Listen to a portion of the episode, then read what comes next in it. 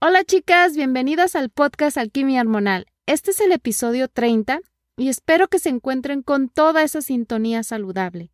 Hoy vamos a hablar sobre una hormona que en la mayoría de los episodios he hablado bastante de ella y tiene una gran repercusión en nuestro cuerpo. El cortisol a menudo se le llama la hormona del estrés, debido a su conexión con la respuesta del estrés. Sin embargo, el cortisol es mucho más que una hormona liberada durante el estrés. Comprender el cortisol y su efecto en el cuerpo te ayudará a equilibrar tus hormonas y lograr una buena salud.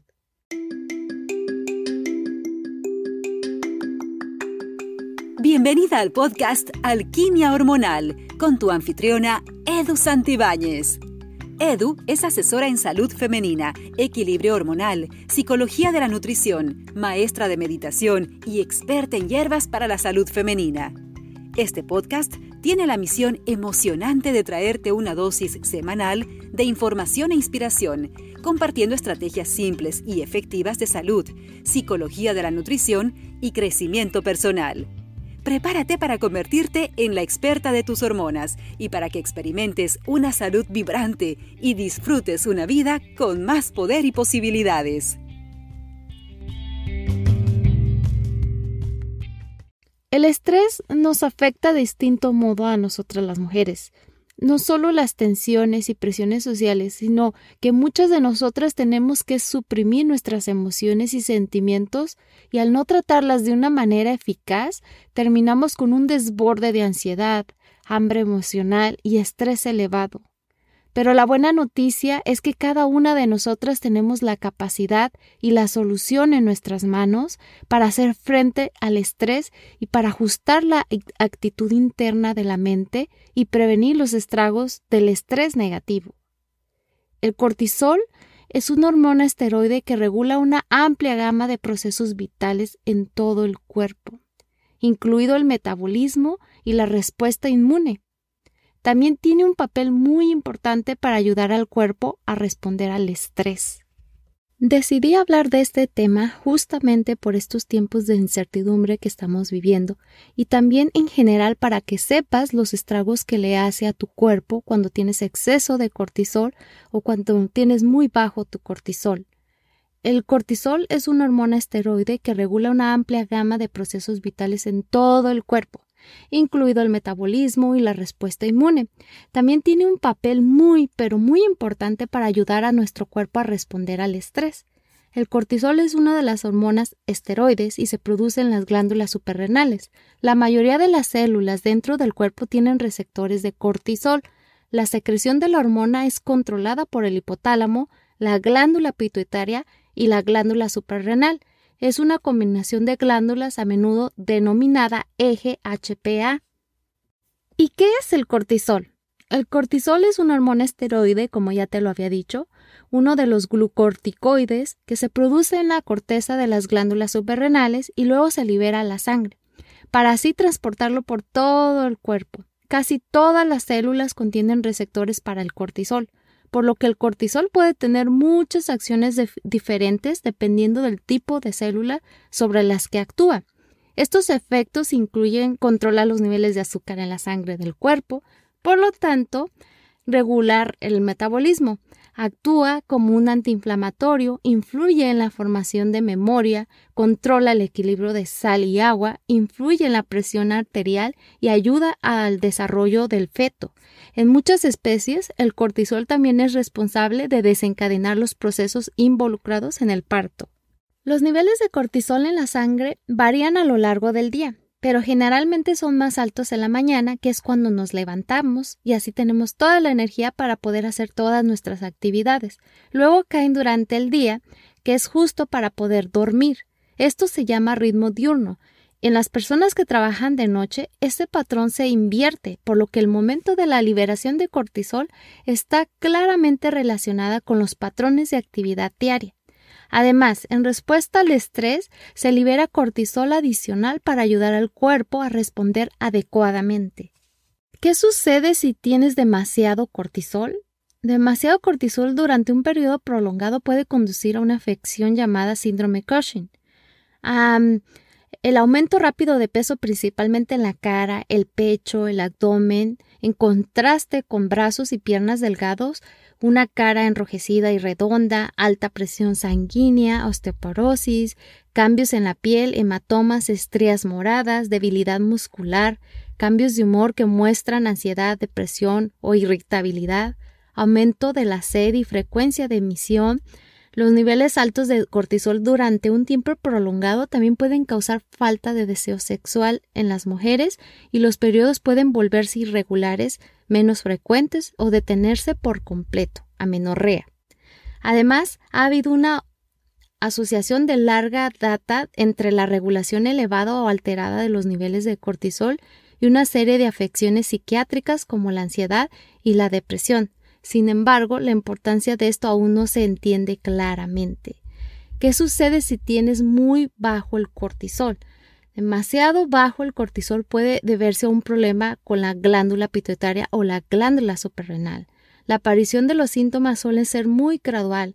Los síntomas pueden incluir fatiga, mareos, pérdida de peso, debilidad muscular, cambios de humor, el escurecimiento de las regiones de la piel, sin tratamiento, esta es una condición potencialmente mortal. Se requiere una evaluación urgente por parte de un médico especialista en hormonas llamado endocrinólogo cuando se sospecha de un diagnóstico de síndrome de Cushing o de enfermedad de Addison. El cortisol es la principal hormona que actúa como un neurotransmisor en nuestro cerebro, que ayuda a nuestro cuerpo a enfrentar o adaptarnos a situaciones de tensión y la resistencia al cortisol es cuando las células se vuelven insensibles y el receptor no funciona correctamente. La epigenética es el estudio de los cambios epigenéticos en una célula, que es básicamente el entorno y cómo afecta a sus genes. Todos tenemos células con mutaciones. Estas células potencialmente cancerosas están inactivas y si esas células se encuentran en un buen ambiente donde hay alimentos de calidad, el ejercicio es parte del estilo de vida, duermes lo suficiente, tienes hábitos saludables, llevas una alimentación primaria como parte de tu estilo de vida, es mucho menos probable que se desarrolle cáncer. Por otro lado, si tienes una célula cancerosa inactiva colgada en un ambiente malo, tal vez no hay suficiente comida o la comida disponible no es de alta calidad, no se hace ejercicio, se lleva una vida sedentaria hay demasiado estrés y no se sabe manejar bien, en esta situación es más probable que se tenga algún tipo de cáncer. Y ojo, no estoy diciendo que controlar el estrés evitará que desarrollemos cáncer, pero creo que es realmente importante pensar en esta influencia de la epigenética. Si se establece un buen ambiente o un mal ambiente en el cuerpo, es más probable que no tengas problemas hormonales ni otro tipo de enfermedades. Estadística publicada por el Instituto Americano de Estrés básicamente dice que el 75% al 90% de todas las visitas a los proveedores de atención médica están relacionadas con las condiciones relacionadas con el estrés. A menudo se ofrece un antidepresivo y sabemos que los antidepresivos están asociados con una serie de cosas no tan buenas. De hecho, a menos que tengas una depresión severa, es mejor evitarlos. Los antidepresivos están asociados con un mayor riesgo de cáncer de mama y de ovario. También están asociados con un mayor riesgo de accidente cerebrovascular. En las mujeres embarazadas existe un mayor riesgo de parto prematuro y también convulsiones entre los bebés que nacen. También está relacionado con el aumento de peso, que es un problema grave especialmente para las mujeres, porque ellas son las que mayoritariamente obtienen los antidepresivos. Estas son algunas de las razones por las que creo que necesitamos un nuevo enfoque de sobre cómo manejar el estrés y las sugerencias que voy a compartir con ustedes hoy son cosas que tú misma puedes implementar. El doctor Mark Hyman dice que el 95% de la enfermedad es causada o empeorada por el estrés.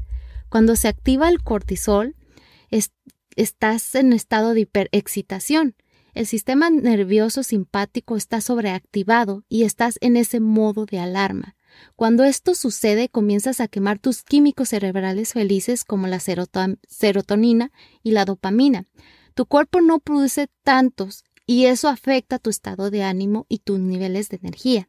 El cortisol no debe de estar demasiado alto ni demasiado bajo, pero quiero que entiendas que cuando el cortisol es demasiado alto, estás en modo alarma. Es mucho más probable que tengas esa extraña combinación o sensación de cansancio y estado de alerta. Y luego con el tiempo, si no es tratado efectivamente, puedes alcanzar niveles muy bajos de cortisol. Y eso puede causar problemas como el sentirte agotada, presión arterial baja, debilidad muscular, irritabilidad, insomnio, orinas frecuentemente, depresión y te sientes abrumada. También puede causar antojos de azúcar. Y los antojos de azúcar están relacionados con uno de los trabajos del cortisol, que es elevar la, la glucosa en la sangre. A eso se le llama glucorticoide. Además, aumenta la glucosa en la sangre. La idea aquí es que cuando estés estresada y sientes como una amenaza, como de que te persigue un león, el cortisol sube para que liberes cortisol en la sangre y eso libera glucosa en la sangre y eso te permite correr o luchar. Pero cuando estás crónicamente bajo estrés y no sales de ese modo de alarma, es cuando el azúcar en la sangre comienza a elevarse y puedes desarrollar prediabetes o incluso diabetes. Cuando estás estresada, tu cuerpo interpreta a través de tu sistema límbico, también conocido como cerebro reptiliano, que es la parte más antigua de tu cerebro, a través de tu amígdala y es posible que hayas escuchado el término secuestro de amígdala, que es en donde las personas están estresadas crónicamente. Bueno, a través de este sistema límbico interpretas una amenaza que podría ser un león siguiéndote o podría ser que tu marido te está haciendo enojar.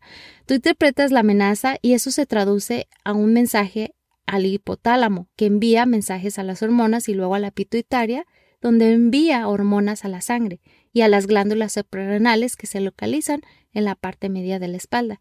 Y es entonces cuando entran las adrenales y hacen más cortisol ahí va a haber pérdidas de otras hormonas. Entonces, si tienes el cortisol alto, ya sabemos que está relacionado con la diabetes o prediabetes, como ya te lo había dicho antes. Así es que esto hace que aumente tu glucosa en la sangre. Y como ya sabemos, se está relacionado con la obesidad, el aumento de la grasa corporal, el síndrome metabólico, el grosor de la cintura en las mujeres a más de 89 centímetros y también está asociado a la depresión, como te lo había mencionado también antes. Se considera un mercenario para el suicidio. Cuando tienes alto el cortisol, se encoge tu hipocampo. El hipocampo es la parte del cerebro que le ayuda a integrar la memoria. También está involucrado con la regulación emocional. También existen pruebas científicas sólidas que muestran que las personas con cortisol alto tienen mayor riesgo de esclerosis, múltiple. También hay una cicatrización tardía en las heridas y si tienes una lesión en la rodilla, por ejemplo, y no te sana tan rápidamente como alguien que tiene su cortisol normal, entonces ya sabes por qué es.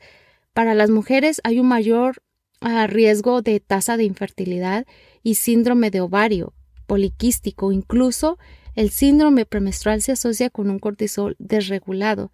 También hay un riesgo incrementado de insomnio y pérdida ósea y para las personas que tienen niveles bajos de cortisol existe un riesgo aumentado de trastorno por estrés postraumático y fibromialgia. Cuando el eje hipotalámico pituitario adrenal, el HPA que ya te había hablado antes, se activa en exceso, cuando está produciendo demasiado cortisol y cuando estás demasiado estresada, tu tiroides empieza a hacerse lenta. ¿Y cuáles son algunos de los trabajos de la tiroides? Ayuda a administrar tu peso ayuda a sentirte llena de energía. Es una gran parte de tu metabolismo y si tu tiroides está lenta es más probable que tengas un aumento de peso. Y sabemos que el 20% de las personas con depresión tienen realmente una función tiroidea baja, por lo que es muy importante y creo que para entender la interdependencia entre estos sistemas y que no es solo un problema con el cortisol, en realidad también afecta a otras hormonas y a otros órganos endocrinos. La parte interesante del cortisol es que la medicina convencional no cree realmente en la fatiga suprarrenal. Ellos creen que las glándulas suprarrenales son hiperactivas o tienen fallas y no hay nada en el medio. Es posible que hayas notado que muchos médicos convencionales simplemente descartan la idea de problemas con el cortisol, a pesar de que se tienen datos sólidos que muestran las consecuencias del cortisol alto y el cortisol bajo. El ritmo circadiano normal del cortisol, lo que se le llama un patrón diurno de cómo las glándulas suprarrenales producen cortisol, normalmente haces mucho por la mañana, como ya te lo había mencionado antes. Por lo general alcanza un máximo entre 30 y 60 minutos después de que te despertaste. Para la mayoría de la gente es alrededor de las 6 a 8 a.m. Luego tiene una disminución gradual a lo largo del día que es para que puedas dormir. Y para las que no hayan tenido un sueño reparador, el beber una taza de café hará que el cortisol se eleve demasiado. Esta situación te hace ansiar azúcar y también puede aumentar durante el día y luego colapsar por la tarde. No sé si te has fijado que alrededor de las 2 o 4 pm es cuando sientes mucha flojera, tienes cansancio, se te bajó la energía, tienes sueño. Este patrón se ve a menudo afectado en personas también con energía baja por la mañana y muy alta por la noche.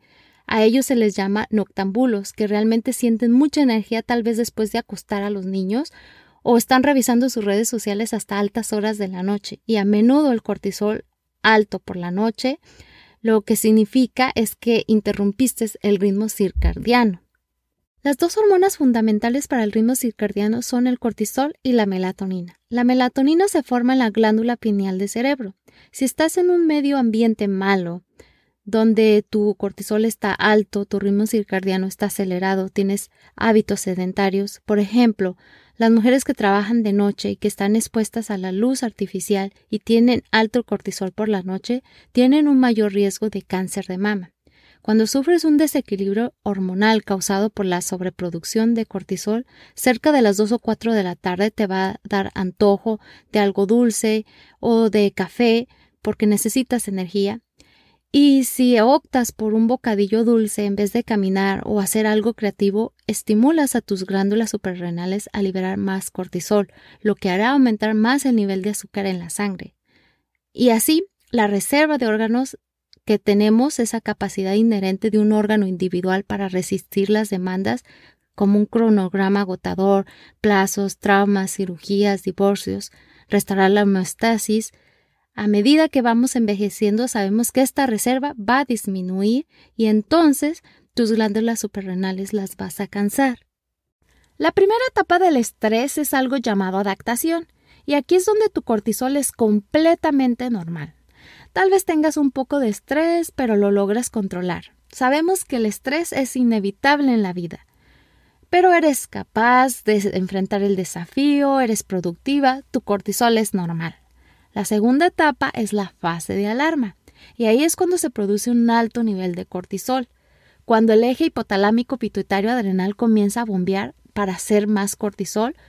Y recuerda, nuestro cuerpo está diseñado para enfrentar una amenaza y luego volver a la normalidad. El problema es que muchas de nosotras estamos corriendo en modo alarma la mayor parte del tiempo.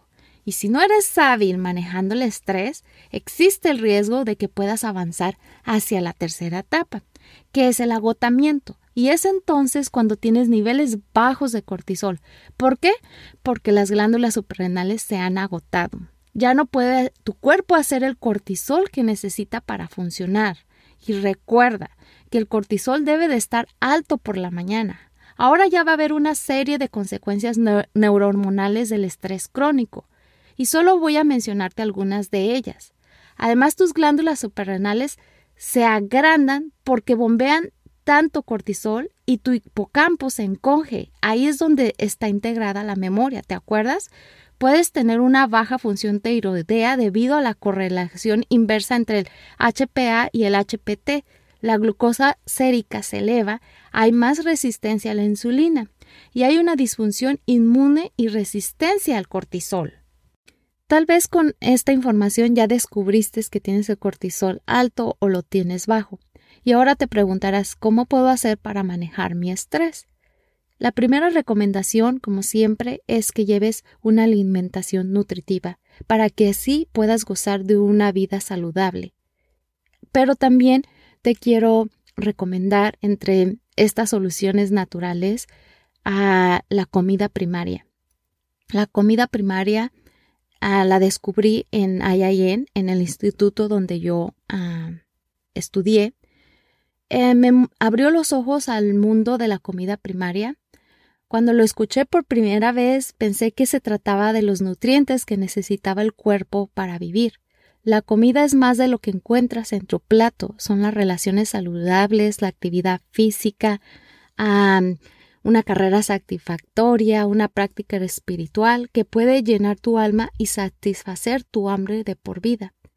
Cuando la comida primaria es balanceada y saciada, tu vida te alimenta haciendo lo que comes secundario.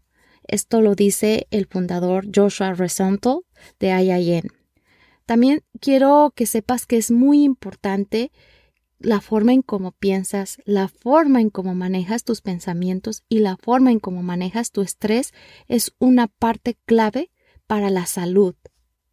Las relaciones interpersonales positivas son muy beneficiosas para nuestra salud. El apoyo social tiene una relación inversa con el estrés y la depresión, por lo que es esencial en situaciones de crisis como la pérdida de un empleo o un divorcio, poder contar con las demás hace que las situaciones adversas se sobrelleven de un modo más positivo o más llevadero. Rodéate de personas que te hagan sentir inspirada, alegre y ser mejor ser humano. El elemento fundamental para crear relaciones amorosas satisfactorias es la comunicación auténtica. El amor propio también es una pieza fundamental en la relación con otros y con uno mismo. El tener claros tus límites y valores te hará decidir qué tipo de experiencias deseas tener y cuanto más te amas, te respetas y nutres tu interior, eres más capaz de comunicar tus necesidades y conectarte auténticamente. Otra pieza fundamental para nuestra alimentación primaria es el lugar donde laboramos. Si casi a diario llegas tarde a tu trabajo, por ejemplo, esto puede ser un signo de descuido o podría ser una oportunidad para que analices detenidamente tus compromisos actuales y si ya no están alineados a tus valores. El trabajo y la carrera profesional es una parte importante en la vida. Los ingresos nos ayudan a lograr metas personales, a servir a la comunidad y hasta tener un propósito, pero también es una fuente de estrés emocional y físico. Nuevamente, es muy importante establecer límites y valores. Si sientes que ya no disfrutas tu trabajo y deseas cambiar, investiga, conecta con alguien que trabaje en el campo al que deseas incursionar. Ofrécete como voluntaria en una organización, tal vez te ayude a encontrar lo que ahora te estimula. Si el objetivo es mejorar la calidad de tu trabajo actual, Rodéate de personas que te apoyen. Un ambiente de trabajo saludable es aquel donde te tratan con ética y te compensan de una manera justa. Disfrutar y tener límites establecidos de lo que haces te sostendrá a través del proceso de construir una carrera. Tal vez a muchos de ustedes no les sorprenda que el ejercicio sea parte de la alimentación primaria, porque sabemos que hacer ejercicio diariamente ayuda a eliminar toxinas y a reducir los niveles de cortisol, porque puedes comer muy saludable, pero si no mueves tu cuerpo, no obtendrás el espectro completo de salud y vitalidad.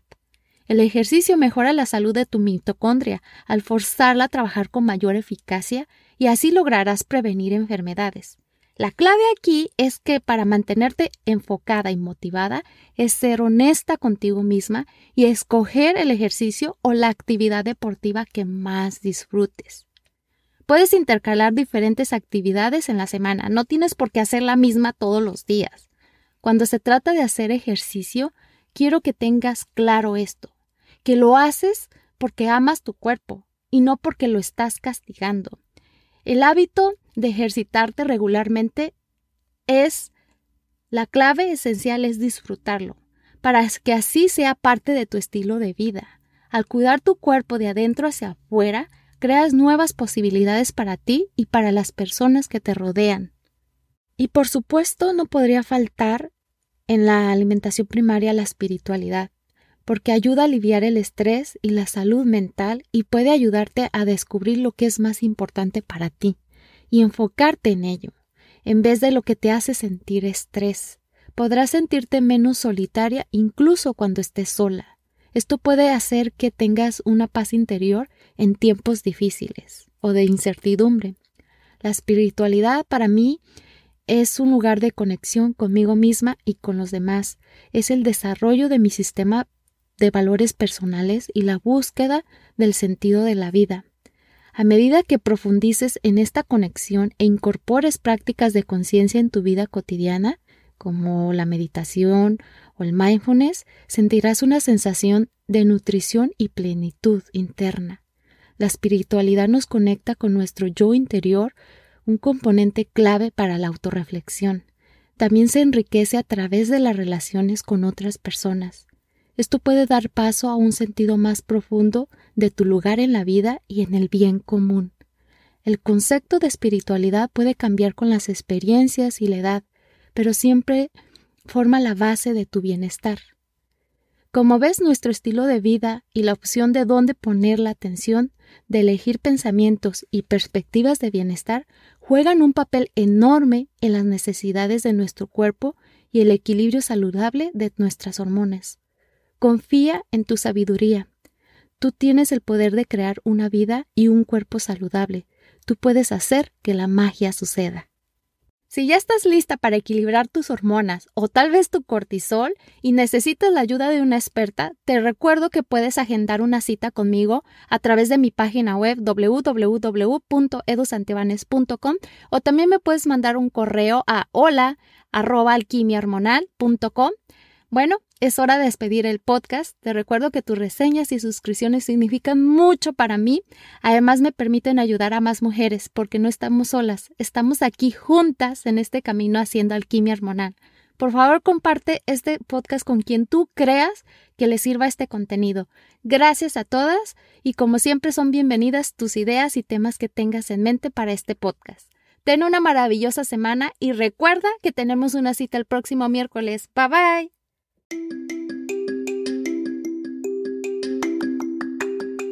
Escuchaste Alquimia Hormonal. Para más información visita www.edusantibanes.com o encuéntranos en redes sociales como Alquimia Hormonal.